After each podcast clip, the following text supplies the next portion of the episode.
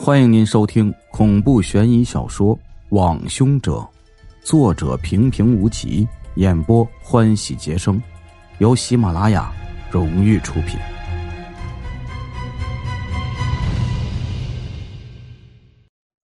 第三集，凶手的挑衅。既然现场没有收获，小赵又将目光看向了一旁正在为第一发现人录口供的民警。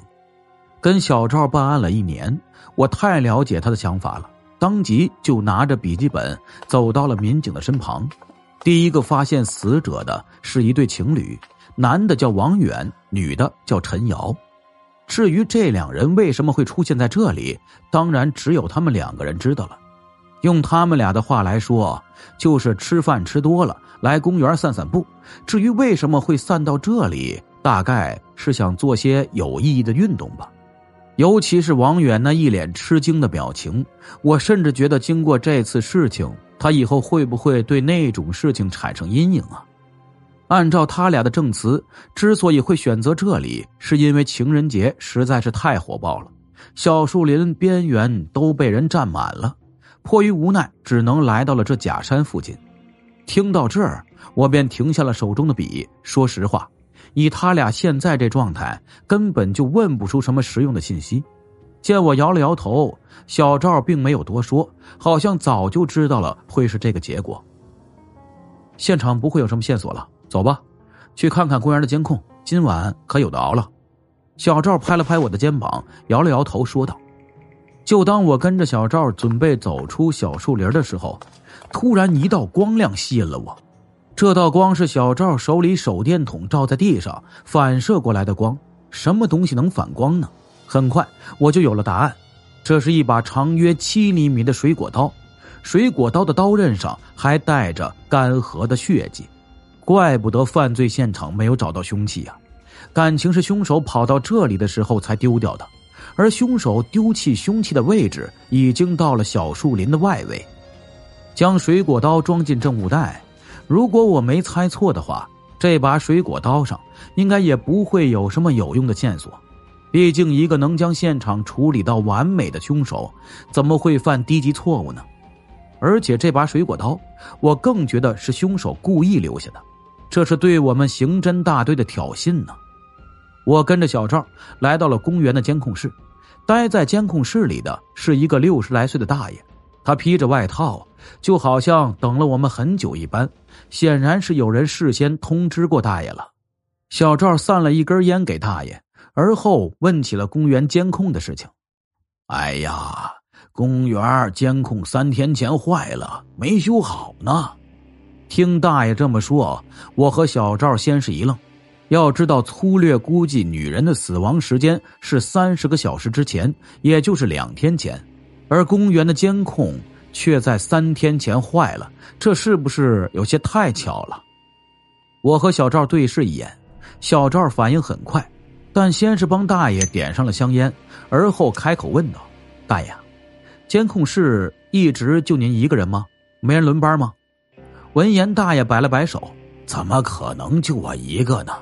还有一个三十多岁的小伙子，三十多岁的小伙子。”要知道，在监控室上班，工资普遍都很低呀。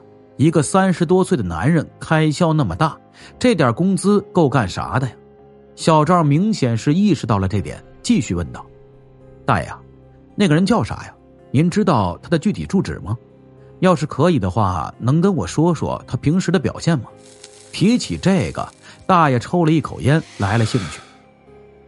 他叫马富贵好像是隔壁杨家村的，来城里打工。他这个人很奇怪呀，平时也不说话，就喜欢一个人待着。前几天啊，大半夜我来换班，他一直盯着小树林看，也不知道在看些什么。就连我到他身后啊，他都没有反应过来。再后来，马富贵就请假了，说是家里有事儿。要知道，这次的案件正是发生在小树林里。大爷的这番话，无疑是给这个名叫马富贵的男人增加了嫌疑。我还想问些问题，只见小赵却摆了摆手，笑着对大爷说道：“大爷，谢谢您啊，我们就先走了。”随后也不等我询问，小赵便拉着我走出了监控室。走了有一百多米的距离，小赵这才松开了我。不是这么急着走干什么呀？咱们还没问完呢。我说道。小赵眉头微皱，先是回头看了一眼，继而摇了摇头，不对劲呢。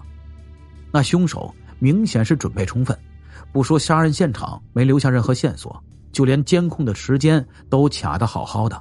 如果真像大爷说的是那个马富贵的话，一切又有些太容易了。我以为小赵是怎么了呢？感情是想不通这个，于是开口道：“赵哥，会不会是你想多了？我觉得这个叫马富贵的就很有作案时间。首先，他作为监控室的员工，对于公园的监控再熟悉不过了，想要破坏也轻而易举啊。其次，大爷先前说他那个怪异举动，我觉得未尝不是马富贵在物色杀人地点呢。”听了我的解释，小赵还是摇了摇头。不对，既然是监控室员工，他对公园监控再熟悉不过，为什么不直接破坏小树林前面的那个监控呢？反而破坏整个公园的呢？我觉得呀，不是他。不过既然你这么说，咱们姑且啊，把他列到嫌疑人名单里吧。今天就先到这吧，咱们先回局里，等明天再说吧。闻言，我点了点头。就在我打算跟着小赵离开的时候，不知出于什么心理，我回头再次望了一眼监控室。大爷坐在监控室的窗边，手中的香烟已经烧到了尽头。然而他并没有察觉，反而看着我们的位置，傻傻的笑着。我以为是我眼花了，揉了揉眼，再次看向监控室。监控室内已经变得一片漆黑，大爷好似已经睡下了一般。跟小赵回到局里，已经是凌晨四点了。我和小赵又抽了几根烟，讨论了一下案情。后来实在是睁不开眼了，便趴在桌上睡着了。砰！伴随着一声巨响，我从睡梦中惊醒，远远的就看着老大在跟小赵说些什么，表情很不好看。果不其然。等小赵过来的时候，他先是将一沓资料重重的扔在了桌子上，而后的一句话让我彻底清醒了。妈的，东郊水库死人了，是个女的，身子都被水泡发了，死了至少五天以上，肚子被人划了个大洞。老大让我先去处理这个案子。我愣了一下，转头往老大先前的位置看去，却并没有看到老大的影子。昨晚的案子只能你自己查了，你不是有目标了吗？先把马富贵啊带来问问吧。本集播讲完毕，感谢您的收听。如果喜欢，请您订阅、转发一下。我们下集再见。